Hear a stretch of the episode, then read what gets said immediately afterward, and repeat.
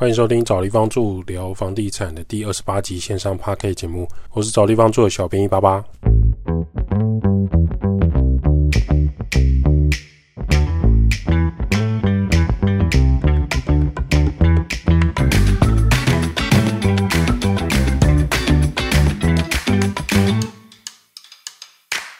找地方住聊房地产。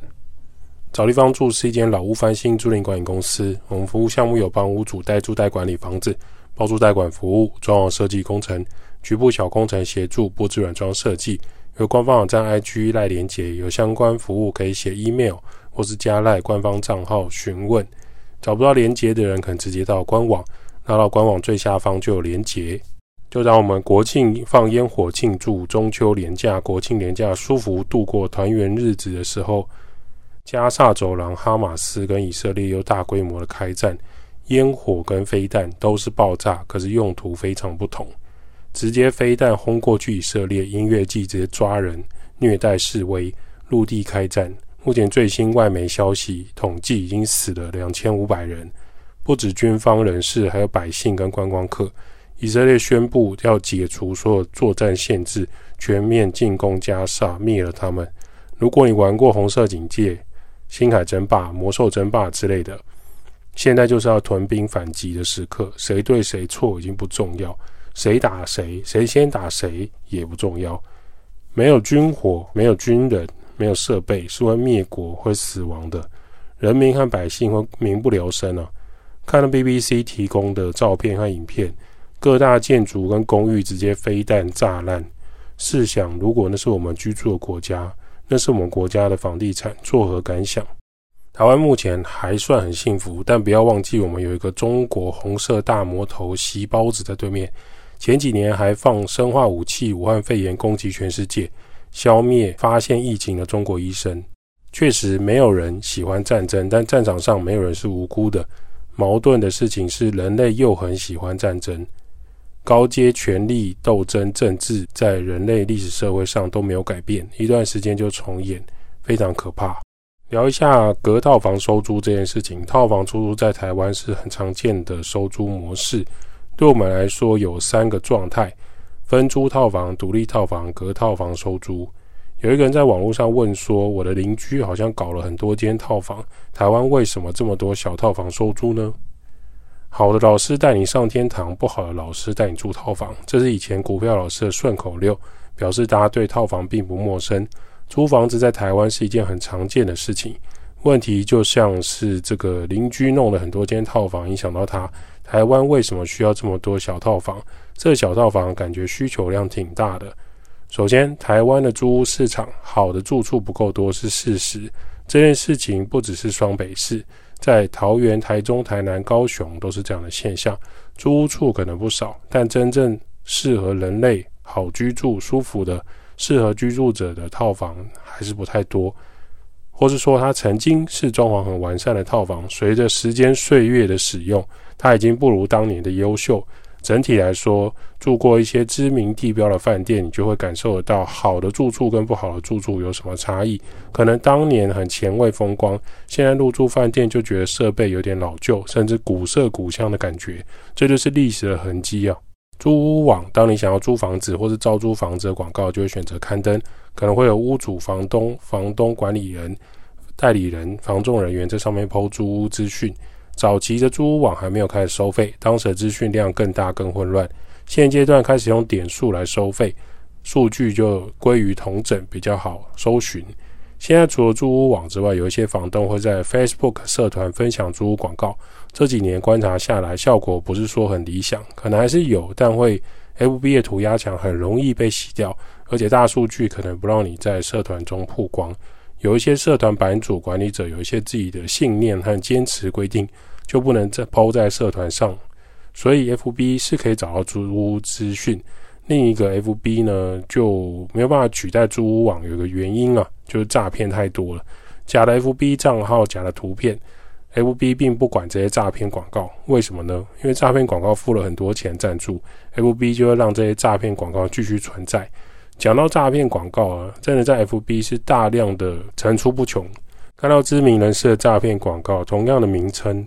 同样的大头贴，同样的文章，都是在诈骗。FB 你按检举功能也没用，FB 都是线上机器人回复说：“哦，我们已经收到你的检举。”然后就没有然后了。假设在 FB 租房子，还是要小心啊。租屋网的资讯相对比较公开透明。台湾常见的就是雅房、分租套房、独立套房、整层住家。独立套房是指有独立门牌、一户一个门牌的房间住家。例如有些新建案，一层有二十几户，电梯两台或三台，平数很小的独立套房，每一间有自己独立的厕所。独立门牌、独立信箱，有一些早期是挑高四米或六米的标准楼中楼，那也是独立套房。分租套房只是共用门牌，同一户隔成很多间的套房，俗称隔套房，或是一整层住家的主卧室有独立的卫浴的小套房，这也叫做分租套房。这两种在称呼上都会称为分租套房，但是一个是有独立完整空间的。一个是只有主卧室是你的房间，其他你需要跟其他人共用，像客厅、厨房、阳台之类的。这两种常常被搞混，或许可统称为小套房，没问题。以首都台北市的数据来讨论，台北市的整层住家公寓呢，以三房两厅来看，租金大约为两万八到四万五左右。新的电梯三房价格租金已经到了五万或六万，这也关系到它的贷款成数、房屋地点和区域了。黄金蛋黄区的捷运新城屋电梯两电梯三房，租金价格大概在四万到七万之间，看是否有含车位或是大楼管理费。这些是在讲三房两厅的状态。那三房两厅呢，其实就影响到小套房存在的原因。台北市的公寓独立套房租金大约在一万五到一万八左右，而公寓的独立套房通常不多。大多是分租套房、隔套房、公寓的，大概九千到一万二的租金左右。以台北市的数据来看，三房两厅的上班族分租还是划算的。三个人住在整层住家的支出相对比较小，月租金分成三个人，一个人平均摊下来可能是八千九千。好一点的三房，一个人可能要到一万二，但相对于租三间好一点的套房还是划算的。所以三房两厅分租跟独立套房。分租套房，目前市场基本上都有自己的拥护者。整层住家会有一些隐藏成本。假设是空屋，三房两厅的空间和卫浴空间，买基本的家具、床箱、床垫、衣柜、书桌、椅子、沙发、客厅、餐厅，有很多很多的家具要购买。还有基本上的家电，比如说三机、冰箱、电视机、洗衣机，这些家具家电买下来大概十五万到二十五万左右，要看品牌和设备等级。三个房间和客厅买下来也是很惊人的开销。如果你今天是房客租房子的，有可能先拿出二十万来买家具家电吗？那支出负担就会很大。加上每个月的水费、电费、网络费、瓦斯费均分，家具家电房客都要自己准备的话，一个月平均算下来，含租金可能是一万七到两万左右。这边是在讲整层住家空屋的房客，若从无到有自己处理，认真每个月摊体计算的话，假设房东有付基本的家具、电、冷气，每个月把隐形成本算进去，至少会有每月一万一到一万四的月支出开销，相对来说还是比小套房来的实际一点。以上都还没有包含房东是否有付冷气，因为冷气如果要房客自己安装，那费用就更高的。为什么很多老屋主、老房子不喜欢装冷气？因为冷气每个空间都要一台，常见的是三台或四台冷气。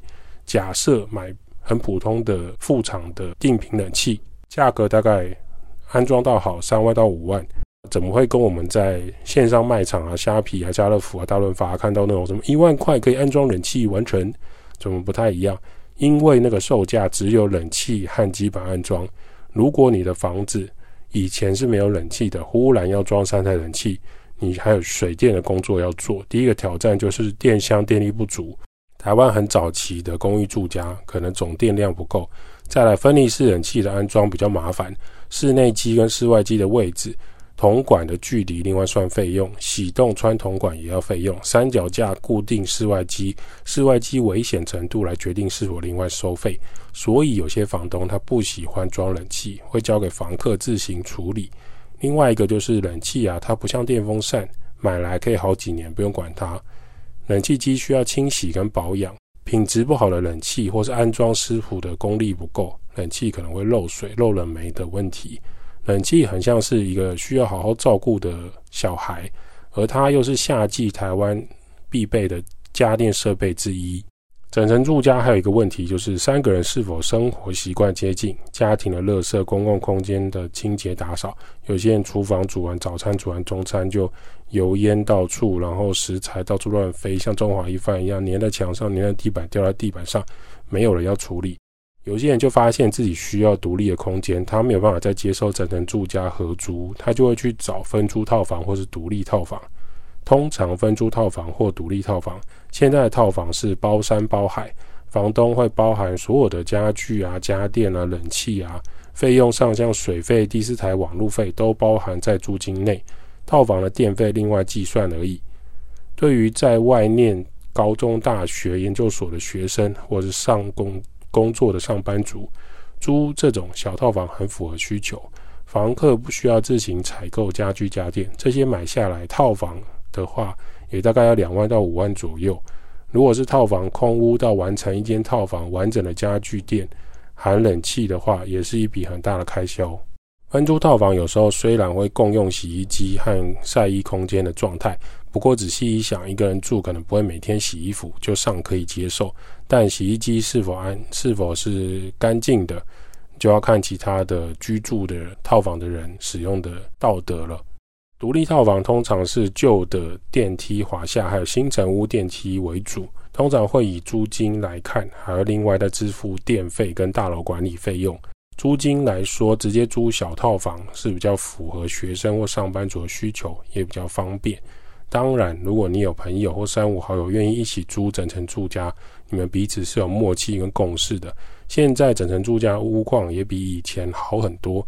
很多房东或屋主比较愿意提供家具、家电设备，或是整层住家空间有稍微整理过，生活状态节省一点，有可能控制在一万二之内。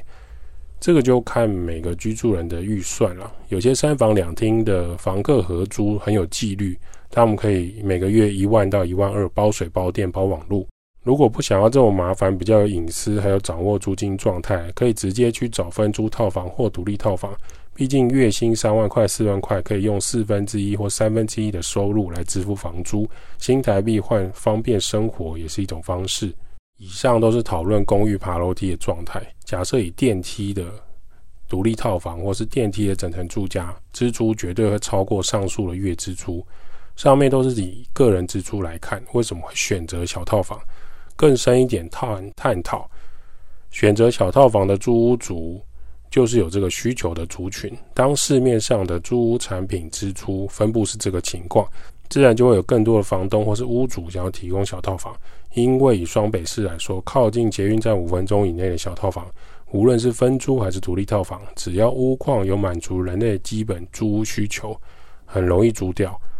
如果屋内的硬体家具设备很顶级，房东很在意房客舒适程度的高级小套房，都是秒杀，跟合不合法无关。是套房位置，还有家具、屋内设备来讨论。交通便利的套房供不应求的现象，假设今天租屋市场需求已经被满足了，就不会有这种秒杀的问题。当市场需求都没有被满足的情况下，这就是为什么小套房还存在台湾的原因。有一些小套房没有满足人类需求的，那它的公屋期就会拉长，或是变得降价求租，那是有可能的。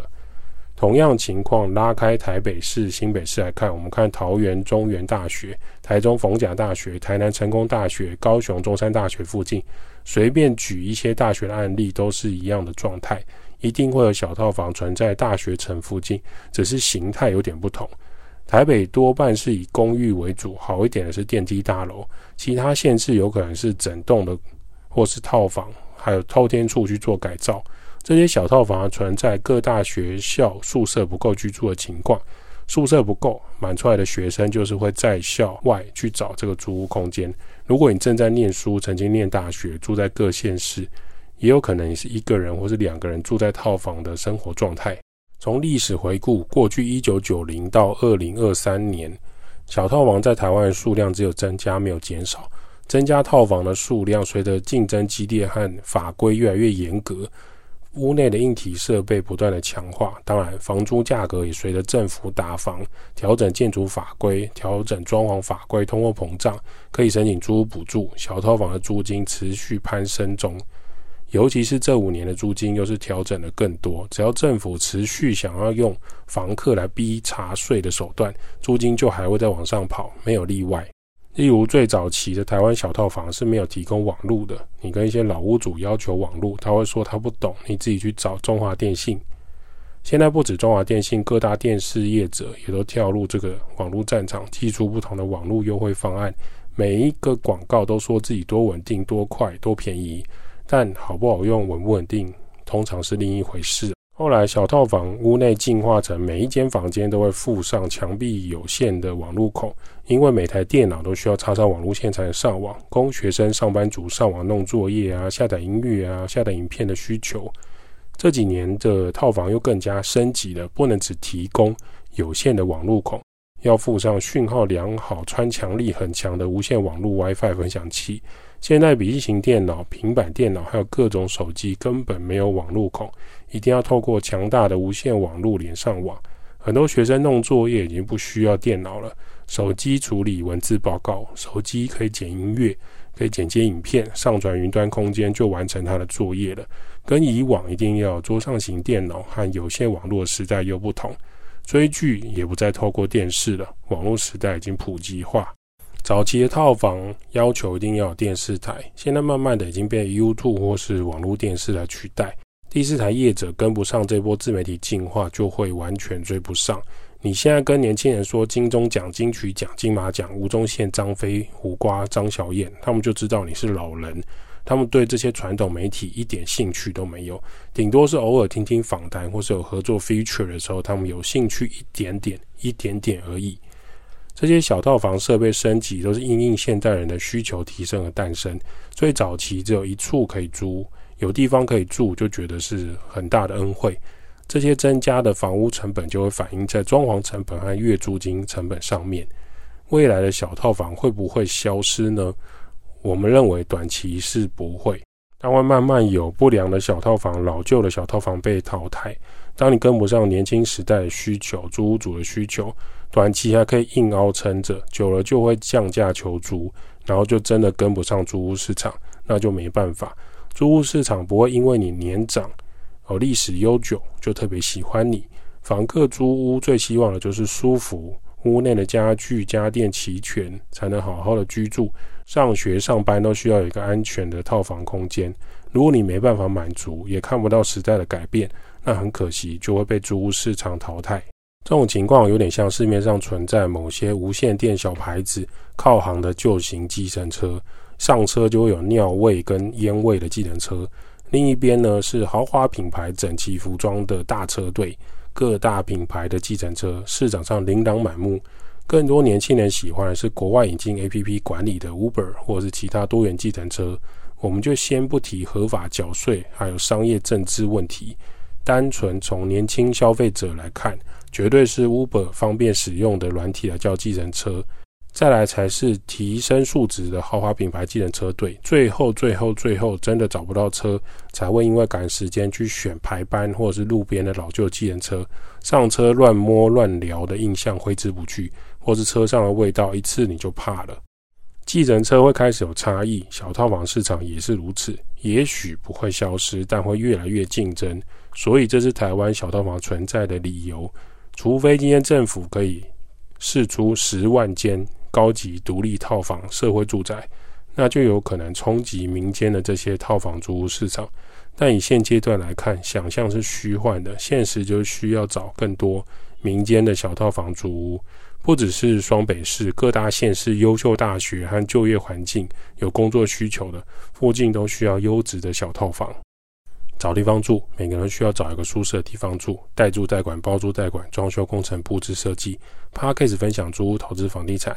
如果对房地产相关、房东、房客、装修有任何问题，欢迎 p a r k a s e 五星好评留言，小编收集后会在节目上跟大家分享喽。拜拜。